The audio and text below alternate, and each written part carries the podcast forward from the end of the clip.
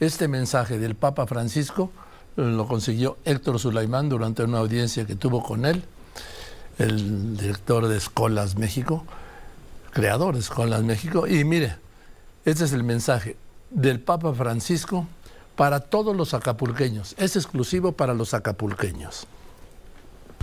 Queridos amigos, sé lo que están sufriendo ustedes en Acapulco. Sé la destrucción de su huracán, lo que les sucedió. Simplemente estoy cerca de ustedes. Estoy cerca y pido junto con ustedes que se puedan levantar, rehacer y mostrar así la fibra que tienen de reempezar. Rezo por ustedes. Que Dios los bendiga. Ahí está la bendición del Papa, estaba acompañado de Héctor Sulaimán. Me lo, me lo, se lo pedí, me lo mandó Héctor Sulaimán. Gracias, Héctor. Y gracias al Papa.